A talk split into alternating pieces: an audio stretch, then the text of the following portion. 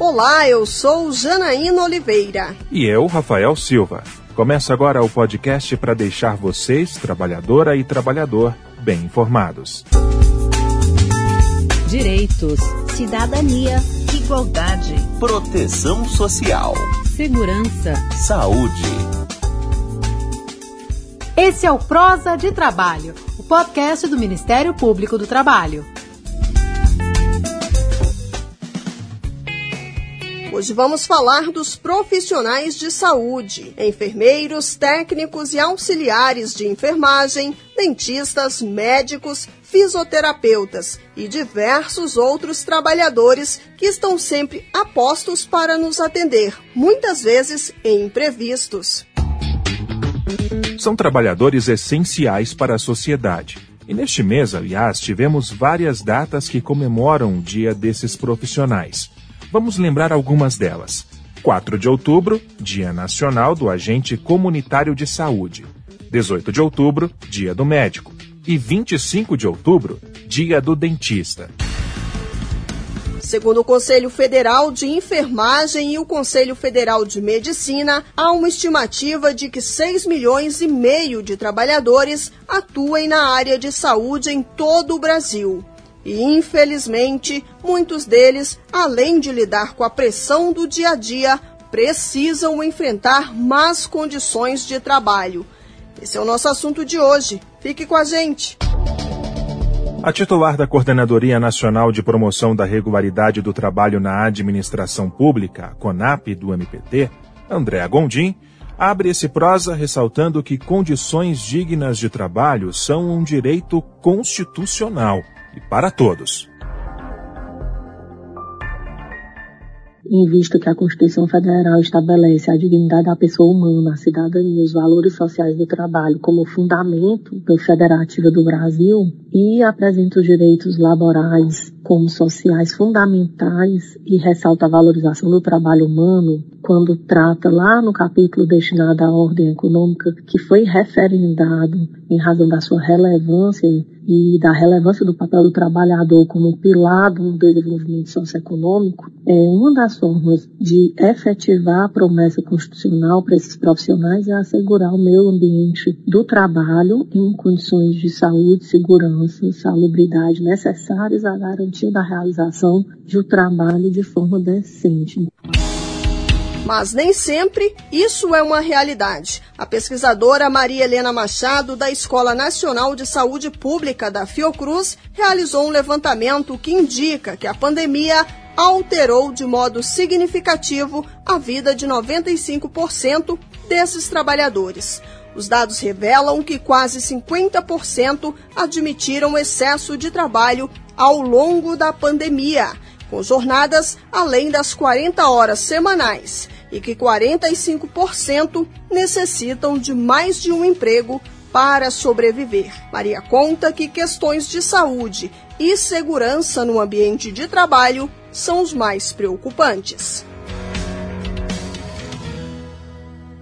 Eu diria que o mais grave deles, o mais sério, diz respeito à biossegurança, que vai dos trabalhadores no ambiente de trabalho desde a questão do equipamento de proteção individual, a questão do direito à vacina, a equipamentos de proteção é, individual é, em quantidade, em qualidade e em acesso a esses equipamentos, né? E a hierarquização desses equipamentos e dessa biossegurança, né? Exemplos, condutores de ambulância, é, a questão até dos coveiros que eu relato aqui com muita gravidade a falta absoluta de proteção desses trabalhadores. O diretor do Sindicato dos Auxiliares e Técnicos de Enfermagem do Distrito Federal, Sindate, Newton Batista, confirma a situação e diz ainda que esses números podem estar subnotificados. Todas as unidades que eu visitei, principalmente as internações de UTIs Covid, tá? Esses índices batem, sim, se brincar é até maior, né? dependendo da unidade hospitalar. Os números indicam que 43% dos profissionais de saúde não se sentem protegidos no trabalho de enfrentamento da Covid. E o principal motivo para 23% está relacionado à falta, à escassez e à inadequação de uso de EPIs. Mais de 64% revelaram a necessidade de improvisar esses equipamentos de proteção individual. Para se ter uma ideia dessa precariedade, tinha profissional usando saco de lixo no lugar de avental, como lembra o diretor do Sindat DF. Cansei de ver o profissional denunciando o sindicato. Eu indo em loco, colocava um capote ou avental e esse passava o dia inteiro com ele. Teve unidades que os profissionais se vestiam com sacos de lixo. É absurdo, mas é verdade. Temos fotos e tudo, eu tenho que buscar nos arquivos, nós temos. O pessoal se vestia de saco de lixo para se proteger. Ou comprava EPIs e levavam luvas, óculos de proteção, avental, toucas, né? Porque não tinha como se proteger. E aí, para não ficar exposto tanto é o índice de infecção que os profissionais adquiriram nesse período. A vice-coordenadora nacional da CONAP, Leana Neiva, ressalta a precarização das relações de trabalho nesse meio, em especial para profissionais terceirizados. Em vez de se observar o que está na Constituição e prestigiar o concurso público e se fazer uma organização funcional do serviço de saúde no país através do acesso das pessoas aos cargos é, públicos, mediante concurso público, dando um sentido de permanência, de progressão funcional, de carreira dentro do SUS, tem ocorrido várias contratações precárias, contratações através de organizações sociais, em que os trabalhadores são é, a, contratados através de vínculos seletistas, sem garantia de continuidade no emprego, contratações temporárias, se sucedendo contratações temporárias de profissionais de saúde, médicos prestando serviços em municípios como contratados temporários por 10, 12 anos, sem direito a férias nem a 13 terceiro salário. Presidente do Sindat, Newton Batista, ainda conta que durante a pandemia tinha profissional de saúde ganhando menos de um salário mínimo e que até hoje luta na justiça para receber. Você tinha um trabalhador com salário a ponto de um salário mínimo, né? o que não é, é, é, é, é indicado nem praticado para enfermagem, porque é um trabalho de risco, é um trabalho penoso, doloso, na verdade, né? E aí havia essa preocupação com o, o, os, os, os, funcionários dessas empresas terceirizadas que começaram a tomar de conta dos hospitais de campanha. Nós temos problemas e denúncias do Ministério Público do Trabalho de empresas que vieram para Brasília e quando encerrou o contrato não pagou os direitos dos trabalhadores. Nós temos algumas ações protocoladas na Justiça Trabalhista cobrando ainda o último salário daquele, daquele, daquele profissional, daquele trabalhador, que nem isso foi pago pelaquela instituição. Graves e prejudiciais consequências à saúde mental daqueles que atuam na assistência aos pacientes infectados com o novo coronavírus foram também identificadas. Segundo a pesquisa, as alterações mais comuns no cotidiano foram perturbação do sono, irritabilidade e choro frequentes, estresse, dificuldade de concentração ou pensamento lento, perda de satisfação na carreira ou na vida, pensamento negativo e suicida, alteração no apetite e de peso, entre outros. A pesquisadora Maria Helena Machado relata ainda que problemas de gestão de pessoas influenciam diretamente no dia a dia dos trabalhadores. Outra questão diz respeito à gestão e infraestrutura improvisada, né? É que eles tiveram que relatar e tiveram que sofrer e passar por isso, dando muita insegurança uma gestão pouco sensível à necessidade e ao sofrimento dos trabalhadores. Isso é um ponto gravíssimo que aconteceu na pandemia. A falta de valorização, falta de apoio, falta de empatia do gestor, seja o gestor coordenador direto, o diretor clínico, seja o secretário, né, o ministério, uma série de situações de, de falta ou insensibilidade ou mesmo de preparo dessa gestão. E a terceira questão diz respeito à capacitação é, de, desses profissionais durante a pandemia, né, para enfrentar a pandemia. Então, se a situação já estava ruim com a questão da capacitação, na pandemia isso se tornou muito mais forte.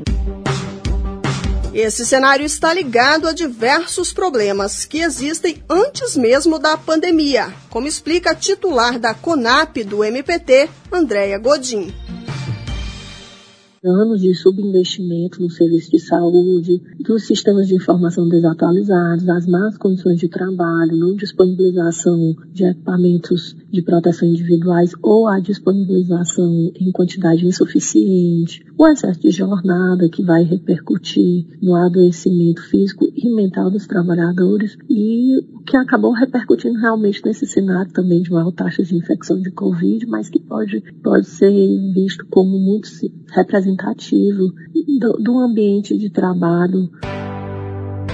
Mas qual caminho deve ser seguido para melhorar as condições de trabalho desses profissionais? Entre várias medidas, a pesquisadora da Fiocruz, Maria Helena Machado, destaca alguns exemplos, entre eles programas de saúde mental e de valorização da carreira. O ponto absolutamente central é a questão da precarização do trabalho. Ela se aprofundou e é urgente, é de fato, que ocorra um processo de eliminar o trabalho precário na saúde. A saúde não é lugar é, de trabalho temporário, não é lugar de improvisação. O trabalho da saúde tem que ser seguro e protegido. A outra questão é a própria proteção do trabalhador é, e do trabalho na saúde. Outra questão importante, importantíssima, diz respeito à educação permanente, que assegure a, é, a capacitação contínua. É necessário se ter um programa de saúde mental voltado para os trabalhadores, para que eles possam se sentir amparados, protegidos e tratados, né?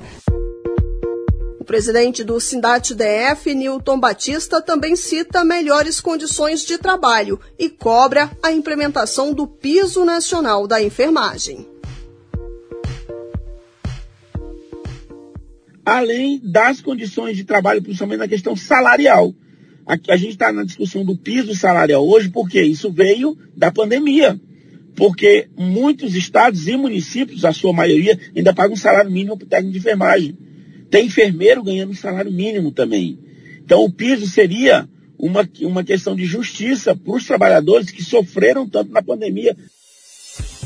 Nesse caminho para assegurar direitos sociais e trabalhistas, o Ministério Público do Trabalho possui o projeto Saúde na Saúde, uma iniciativa que busca assegurar o trabalho digno para profissionais do meio, como explica a titular da CONAP, Andréa Gondim a CONAP tem um projeto hoje, Saúde na Saúde, que está sendo remodelado e o objetivo geral é atuar como articulador social para promover o meio ambiente do trabalho nos hospitais públicos e nas unidades básicas de saúde, verificar a regularidade da contratação de organizações sociais ou cooperativas e o impacto disso no ambiente laboral dos profissionais do setor e também promover a saúde do trabalhador nos hospitais. A procuradora Helena Neiva cita mais uma iniciativa. Também temos um projeto que é o de fortalecimento da vigilância em saúde do trabalhador no SUS.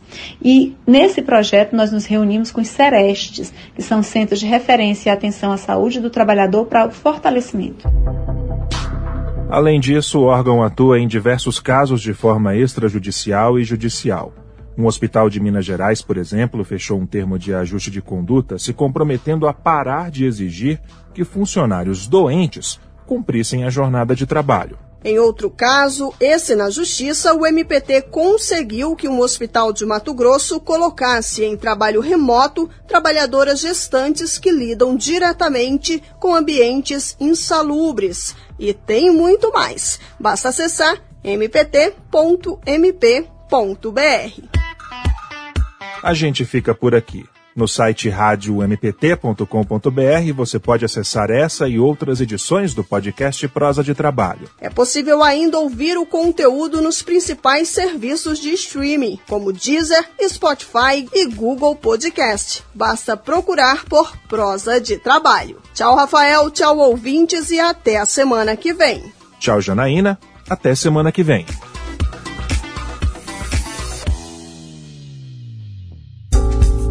Termina aqui o Prosa de Trabalho.